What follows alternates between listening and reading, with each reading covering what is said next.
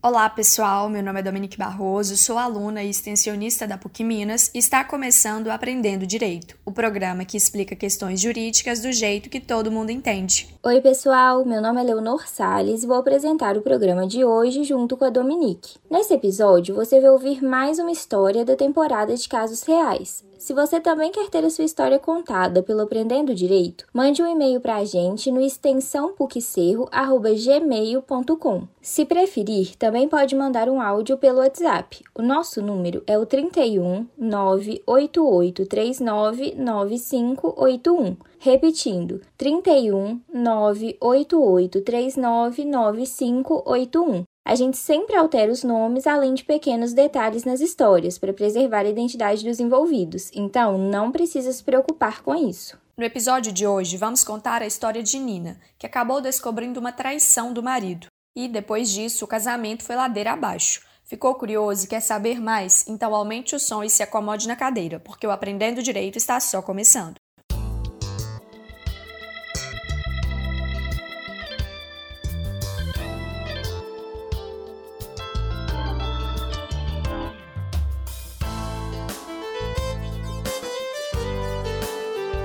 Nina e Mário se casaram em 2018 sob o regime da separação total de bens e estavam vivendo super bem juntos. O casamento era repleto de romantismo e companheirismo. Nina tinha certeza que havia encontrado o amor da sua vida. Ela engravidou logo no primeiro ano de casada e isso foi motivo de muita alegria e comemoração. Com a chegada de Mel, filha do casal, eles sentiram que a família tinha ficado completa e não podiam estar mais felizes. Eles só não esperavam por uma coisinha: a pandemia. Eu li em algum lugar, não me lembro exatamente aonde, que durante a pandemia teve relacionamento demais acabando. Os pedidos de divórcio aumentaram muito. E o que é pior, a convivência forçada 24 horas por dia foi determinante para que os índices de violência doméstica disparassem. Tomara que não tenha nada disso na nossa história, Leonor. Afinal, a separação de um casal com filhos já é tristeza suficiente para mim. Me conta, Nina e Mário não seguraram a onda, terminaram mesmo? O primeiro ano do casório, que tinha sido as mil maravilhas, parecia ser coisa do passado. Com o tal do home office, Nina acumulava as responsabilidades do seu trabalho com as tarefas domésticas e ainda era cobrada por Mário, que tinha a ousadia de dizer que desde que Mel nasceu, ela não estava sendo uma boa esposa. Nina estava a ponto de surtar. E no meio dessa loucura, ao invés de ajudar, sabe o que o Mário resolveu fazer? Disse que iria passar o dia na empresa para que pudesse trabalhar em paz e esfriar a cabeça. E assim ele fez. Começou a sair de casa bem cedinho e só voltava quando Nina e Mel já estavam deitadas. Isso é complicado, viu? E se fosse só o Mário, tudo bem. Mas eu não entendo o que passa na cabeça desses homens. Deve existir exceção, deve existir pai dedicado e que ajuda. Mas eu ouço tanto caso de homem que faz a criança e depois deixa tudo nas costas da mulher. Quando é para fazer a criança, o homem tá lá, todo disposto. Agora, depois que nasce, não quero generalizar, mas acontece que pais folgados me dão nos nervos, oh, raça. E o pior, Dominique, é que foram meses nessa rotina. Mário saindo cedo e só voltando tarde.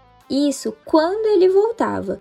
Até que um dia, desconfiada, Nina decidiu seguir Mário e acabou descobrindo que ele estava traindo com uma mulher chamada Edith. Nina descobriu que, na verdade, quando Mário saía de casa dizendo que ia para a empresa, ele ia para uma casa que havia alugado para essa tal de Edith e agia como se fosse casado com ela. Ao descobrir a traição, Nina voltou para casa desolada, sem saber o que fazer.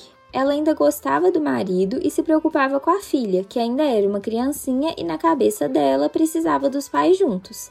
Assim, pensando em Mel e sem saber o que fazer, Nina acabou ficando em silêncio, sem contar para Mário que sabia da existência de Edith. Acontece que cerca de uma semana depois que Nina descobriu a traição, Mário acabou se envolvendo em um acidente de carro e veio a óbito. Credo, que horror! Não consigo imaginar o sofrimento da Nina. Primeiro ela descobriu a traição, pouco tempo depois ela acabou ficando viúva. É verdade que o Mário não ajudava em nada, mas mesmo assim deve ter sido uma barra muito pesada para criar a bebezinha Mel sem o pai. E tudo isso no meio de uma pandemia. É de deixar qualquer um doido, viu? E da missa você não sabe nem a metade, Dominique. Essa história ainda piora. Você acredita que poucos dias depois que Mário morreu, Edith foi até a casa da Nina? Foi na maior cara de pau dizendo que era companheira do Mário, que estava sofrendo muito com a morte dele e que queria o que era dela por direito. Peraí, Leonor. Essa mulher aí não esperou nem o corpo do defunto esfriar e já foi logo bater na porta da casa da Nina? E o pior é que foi isso mesmo que aconteceu, viu? Acredite se quiser. Mas a pergunta que não quer calar é: afinal, juridicamente falando, Edith tem direito aos bens deixados por Mário? A pergunta é muito boa. A amante é herdeira? E em caso afirmativo, será que ela vai concorrer em igualdade de condições com a Nina?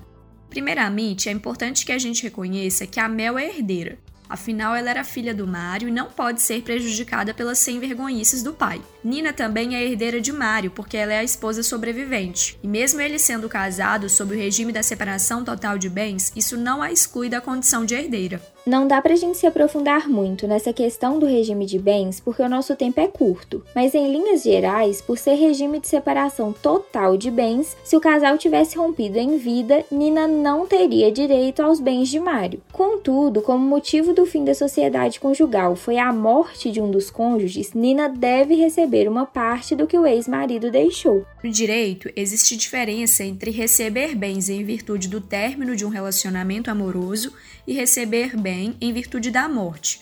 O que nem todo mundo sabe é que o cônjuge ou companheiro, no caso de morte, costuma receber duas vezes, uma vez pelo término do relacionamento e outra devido à morte. O que quero dizer é que o cônjuge também é herdeiro. Quer dizer então que a Nina deveria receber duas vezes? Uma vez pelo término do relacionamento, afinal não tem jeito de ser casada com uma pessoa morta, e outra vez por ela ser sucessora do Mário? Isso seria verdade se a Nina não houvesse se casado sob o regime de separação de bens. Neste caso, ela só vai receber uma vez, porque ela é herdeira do Mário. Ah tá, Dominique, entendi. Vou aproveitar e fazer uma consulta. Lá em casa tem o meu pai, a minha madrasta e eu. Meu pai também se casou sob o regime de separação de bens. Isso significa que se ele se divorciar da minha madrasta, o patrimônio dele fica intocado? Ele não vai ter que dividir nada com ela nesse caso? Exatamente. Quem vai ter que dividir o patrimônio do seu pai com a madrasta será você, Leonor, caso ele venha a falecer.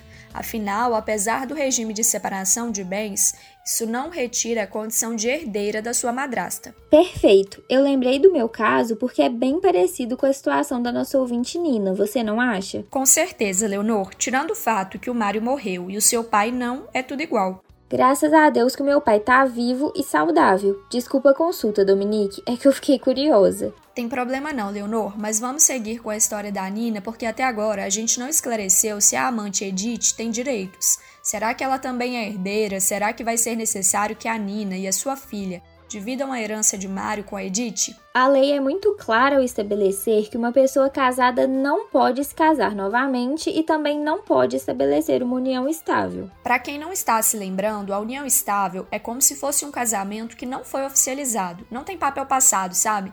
Tem quem use o termo amigado ou amaziado para se referir a quem vive em união estável com outra pessoa. Acontece que a união estável só se constitui entre pessoas desimpedidas, o que não era o caso do Mário. Portanto, o que existia entre Mário e Edith era um concubinato, ou seja, uma união ilegítima entre pessoas que não podem se casar. Quando a gente fala em união ilegítima, significa dizer que o direito não vai aceitar essa união.